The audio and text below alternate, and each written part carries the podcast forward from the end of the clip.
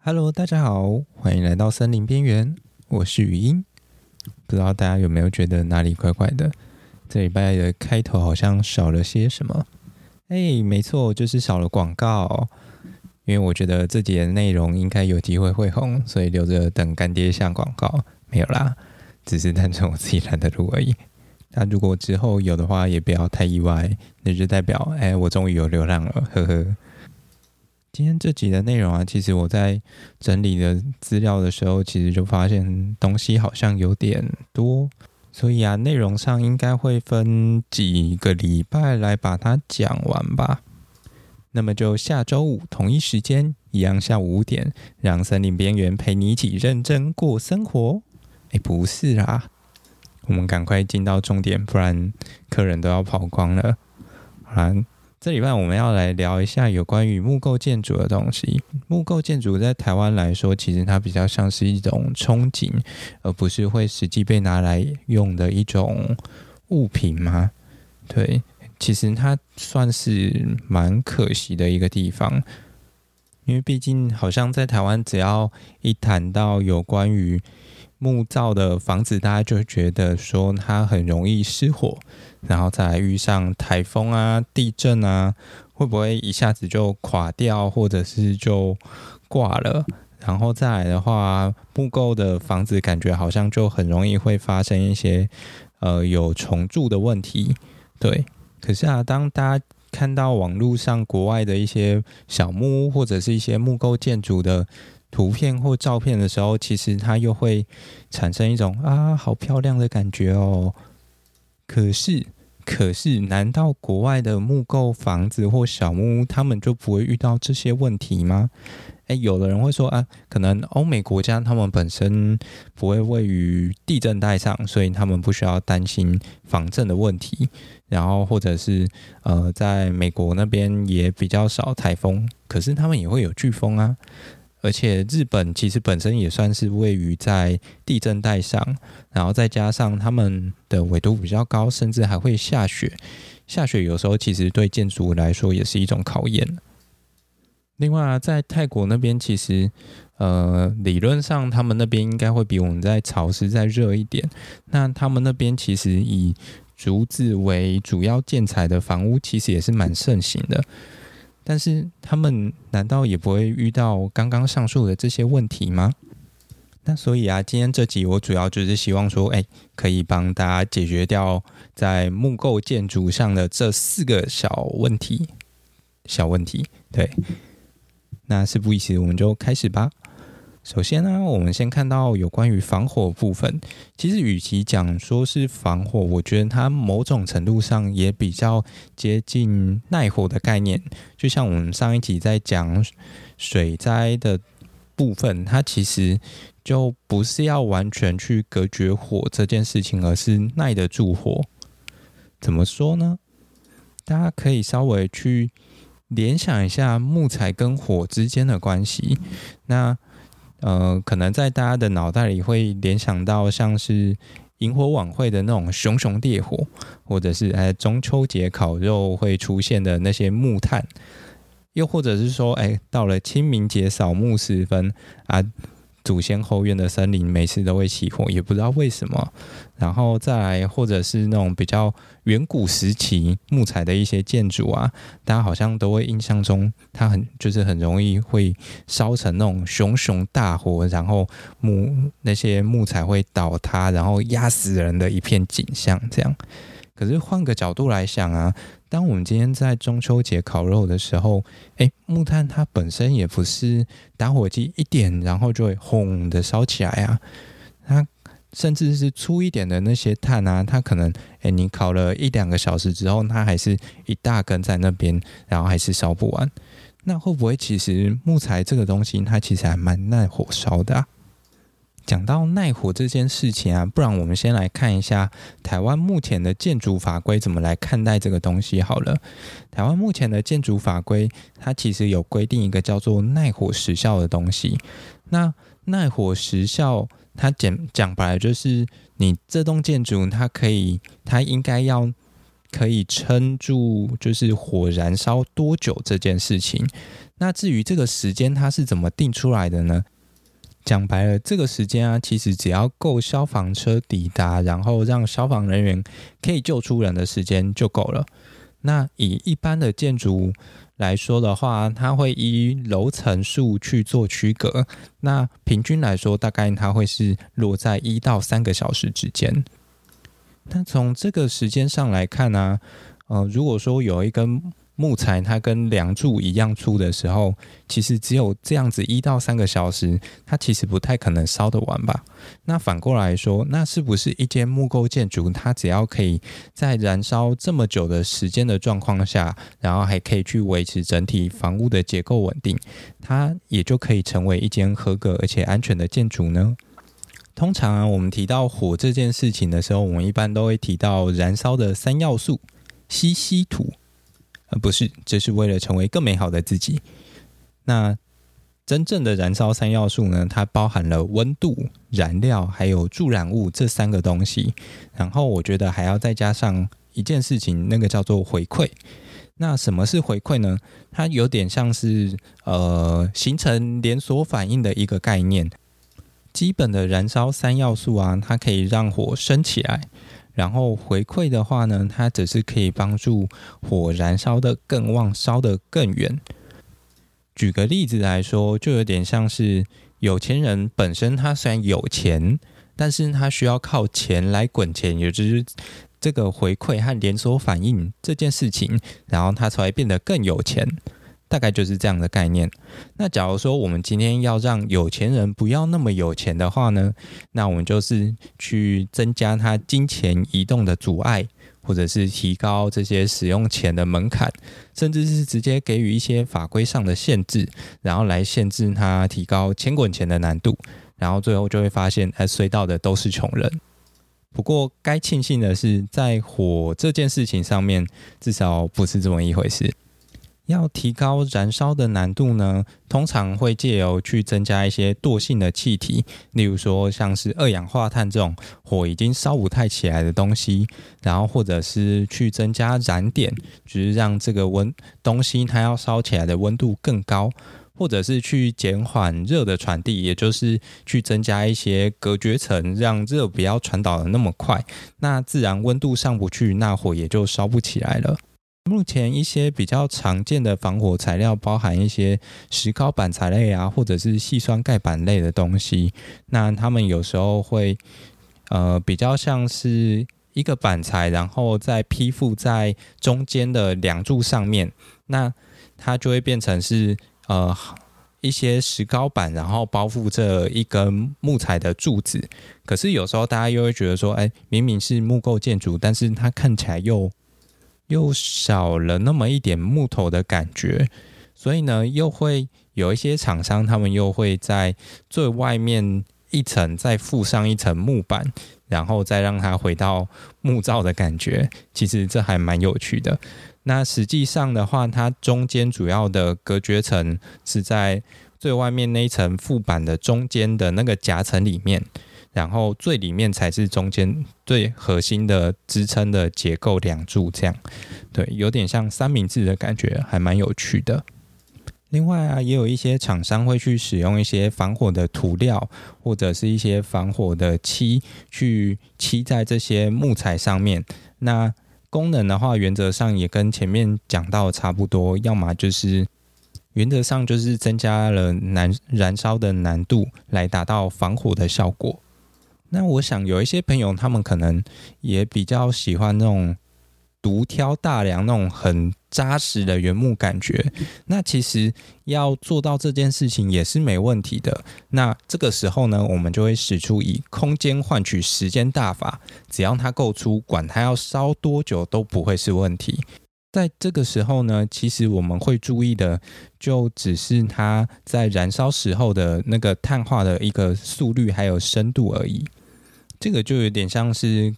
呃，穿烫猪肉片还有烤猪肉排的差别。一个可能穿烫一下三秒钟它就熟了，可是烤猪肉排的话，它可能要花上十分钟左右的时间才会烤好一片。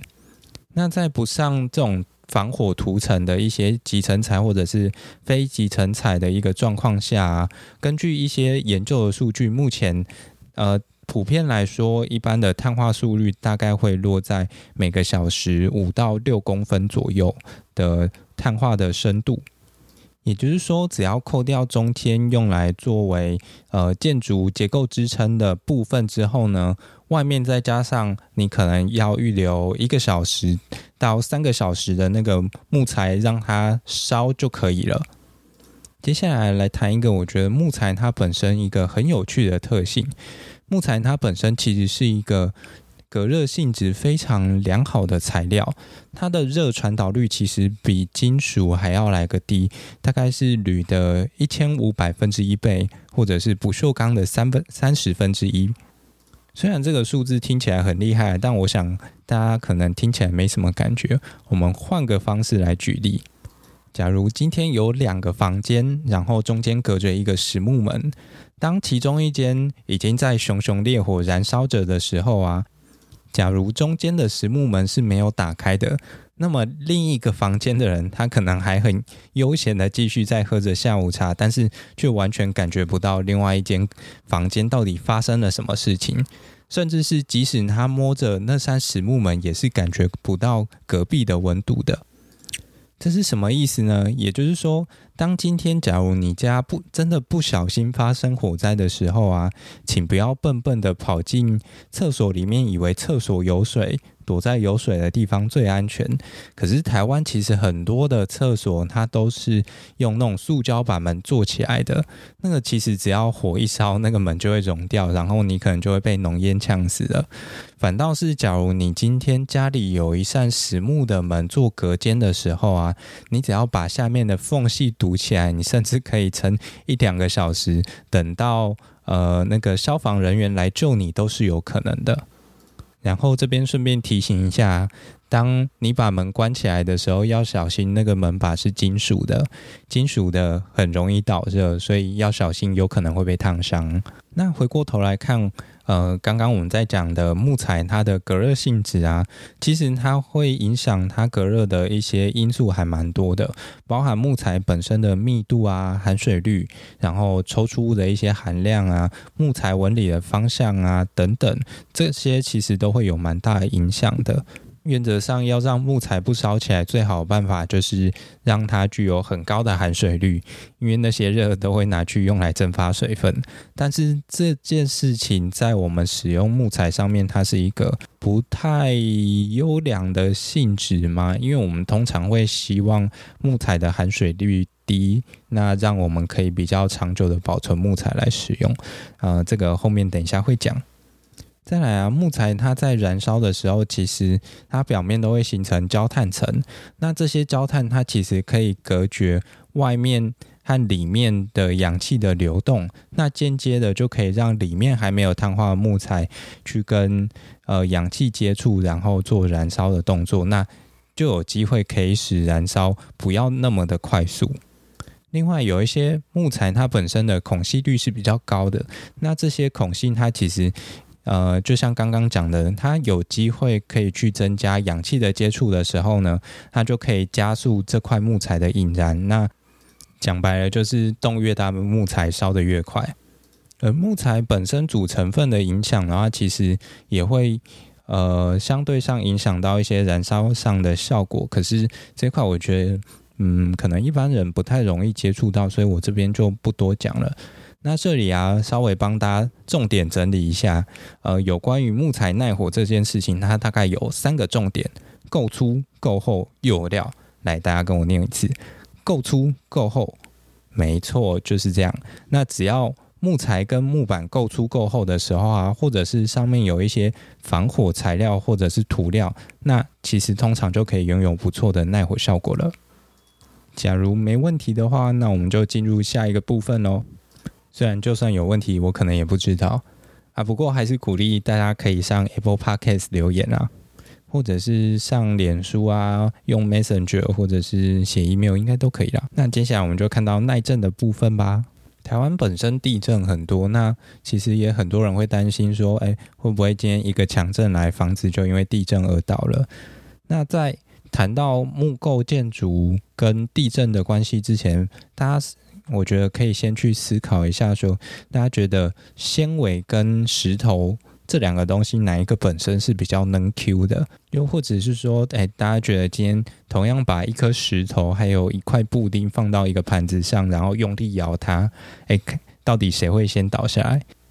我想大部分的人应该都会选择布丁吧。除非大家今天连那个盘子都一起摔出去了，也就是说，其实木材它就像布丁一样，但是它又比布丁再来个多了一点的韧性和弹性，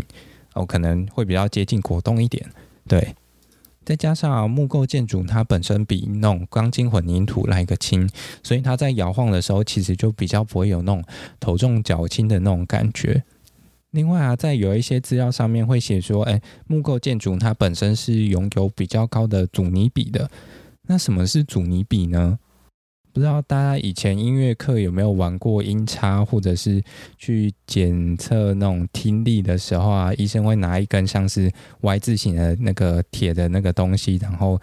敲，然后叫你去呃听看看哪一边有声音，这样就是那个东西。那像音叉这个东西呢，它本身的阻尼比是很小的，尤其是品质越好的时候，它的阻尼比会越小。那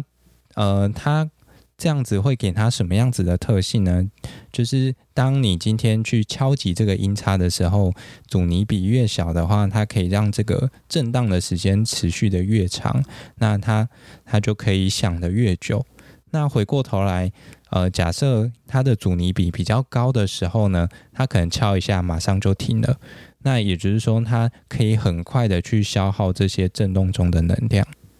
那小杰来说，就是木构建筑它本身的高阻尼比啊，它可以快速的去消耗地震所带来的这些能量，那就可以让它不要这么一直摇晃的话，那房子也相对上就会比较安全一点。另外啊，其实在近年，我觉得在木构建筑的一些建筑的工法上都有很大的进步。那不管是 CLT 的技术的引进也好，或者是一些混购的一些应用，这些技术在耐震这件事情上都有很大的一些贡献啊。那其实我觉得大家原则上是可以去相信这些工程师们的能耐的。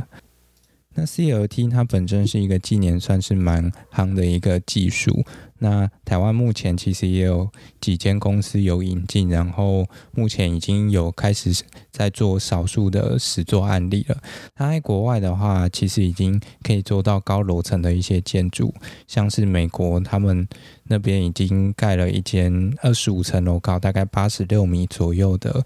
一一栋大型的建筑。这样这块后面。的技术应该还会再跟大家慢慢聊，我这里就不多讲。那接下来我们看一下有关于耐潮湿还有防腐的东西。大家有没有想过，为什么木材它会烂呢？木材今天总不可能就直接跟你比个赞说，然后跟你说，因为我就烂，然后它就烂掉了，而是通常会有一些呃，可能真菌啊，会或者是一些微生物会去吃它。然后才会有烂掉的这个现象产生出来。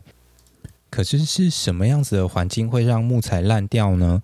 通常都会是在一些可能那种半干不湿，就是要干不干、要湿不湿的地方。这也就是为什么早期在伐木时代的时候会去建设那种大型储木池的原因。因为与其把木材放在那种要干不湿的地方的话，宁可直接把它泡在水中，其实它可以保存得更久。那或者是说，要么就是直接把木材整个捞起来，然后烘到非常干的一个湿含湿度或含水率。那以台湾来说的话，通常这个含水率会在十二到十五 percent 左右，会是比较适合的。而我们目前使用的木材啊，它大概就有点像是植物吸水的一个构造。就好比吸管一样，它就是从一端吸水进来之后，然后往另外一边出去。那也就造成说，其实木材它就有点像是大型的一根吸管。那吸管在最两端的地方，它其实是水最容易进来或出去的地方。这也是为什么有很多那种老式的建筑啊，或者是那种古迹里面的那些木梁啊，它们都是从一些比较端点的地方开始坏掉的原因。那相对上，其实只要能够做到有良好的通风或者是排水系统的设计的时候啊，就可以尽可能的去降低这种事情的发生。那同时，另外一方面啊，也可以借由一些建筑的工法，去减少木材跟水地面的水汽的一个接触，那就可以去减低木材腐烂的机会了。然后啊，提到木材干燥，其实刚刚有提到说，台湾本身都会倾向就是让木材干燥到十二到十五 percent 的含水率。它其实它的概念就有点像是我们吃的海苔一样，我们通常在海苔包装加工完之后呢，会先把它烘干到一定的程度，然后再把它塞进，甚至是塞进一包那个干燥剂，以防它受潮。那我们在木材外面所涂的这些涂料或者漆啊，它就像是海苔的外包装一样，它是用来隔绝水汽用的。那假如说这些包装被撕开啊，或者是被老鼠咬破了，它就有可能再次受潮嘛。所以相对上，我们的木材如果要有比较好的保存的话，可能就是要定期的去把那些呃蜡掉的漆啊再重新上漆就可以了。刚刚讲的部分啊，它其实比较偏向是物理性的处理。其实，在化学上也有一些可以相对应的一些处理的措施，就像好比是那个防腐剂的添加，那就是讲白就是处理掉这些制造问题的人就对了，就是让这些真菌或者是微生物没办法存活，那它就不会去吃吃这些木材，木材也就不会烂了。而防腐药剂的话，一般比较常见的大概是一些硼类的一些化合物啦。不过，也许有一些人会觉得说，哎，这样子做好像有点太人工了一点，想要有一些比较天然的做法。那它就有点像是说，我们在食品上可能不添加防腐剂的状况下，我们可能就会去改用一些抗氧化剂，用维生素 E 这种比较听起来比较天然的东西来减缓我们食品的劣化。那木材本身的话，它也会有一些二次代谢的物质，它是可以用来抗菌的功能。通常这些物质啊，它会储存在木材最中心的那一块区域，也就是颜色比较深的地方。所以，假如说大家想要有比较好的一些防腐的性质的话呢，会尽量建议去挑选中间的那些木材来做加工的使用，或者是加工出来的一些木材或家具这样。它相对上就可以达到一个比较好的防腐的效果，而这些物质其实它本身也是树木它用来防止一些微生物啊，或者是昆虫乱吃它用的东西，所以我们平常用的精油也大部分都是从这些物质里面就是萃取出来的。讲精确一点，应该比较像是这些物质的浓缩物。这也是为什么通通通常会不太建议说精油直接涂抹在身上使用一样，因为它浓度太高了，会对皮肤造成一些刺激或者是损伤。既然刚刚有提到了昆虫的部分，木材本身它其实要怎么做到防虫呢？其实除了刚刚讲到的木材本身具有一些二次代谢物质或精油啊，或者是用一些药剂和涂料以外，其实木材的虫害它也常常来自于木材本身的潮湿。讲白就是木材假如不够干的话，它其实也很容易长虫。而木材本身的虫害的话，除了我们常见的一些白蚁以外，可能还包含了一些粉蠹虫或者是天牛之类的。而对于这些虫来说啊，其实去吃那种干燥良好的木材，对他们来讲，就像我们在吃营养口粮的感觉差不多。它其实真的很干，不配水的话，真的吃不下去。所以啊，假如大家真的很 care 有关于一些虫害的问题的话，一般。其实会建议先去搞定木材本身的含水率，我觉得可能会是一个比较好的做法。因为毕竟，假如你今天买进来的木材都是湿湿的话，那即使呃涂了再多的一些涂料或药剂，久了还是会长虫啦。另外啊。将木头碳化，它其实本身也是一个很不错的防腐或防虫的方式。那讲白了，它就是让木材表面变成木炭。那我想，可能除了人类以外，会想把这种活性炭分子吞进肚子当养生以外，可能没几种生物会想要做这种事情吧。不过啊，这种处理方式相对上，它对于一些比较室内的呃一些家具或饰品，它可能就不太适用。它一般的应用点通常都会在一些室外的墙面啊，或者是屋瓦的地方。最后啊，帮大家稍微整理一下这集的重点。我们从防火啊或耐火讲到了耐震、防潮、防腐、防虫等等。那整体来说的话，木材干燥它其实除了对于耐火部分比较没有那么优良的表现以外，其实对于其他的一些项目，它都是具有一些正向的关系的。所以我自己就会建议说，在呃不管是建筑也好，或者是呃。家具本身也好，其实先把木材弄干是一件很重要的事情。那假如说你没办法自己确认这件事情的话，就找个比较有信誉的厂商帮你解决这个问题吧。然后再来啊，木材本身只要够粗够厚，或者是有上一些防火的材料或涂料啊，它其实对于整个防火的性质就会相对提高不少。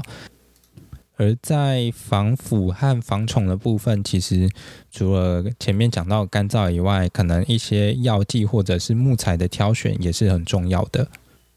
那么下一集啊，我们要来带大家看一下 RC 钢构还有跟木构建筑之间的一些差异。毕竟今天讲了那么多木构建筑的优点，好了，但说不定万一它跟 RC 钢构拼不过的话，那我们再怎么推好像也没什么用嘛，对不对？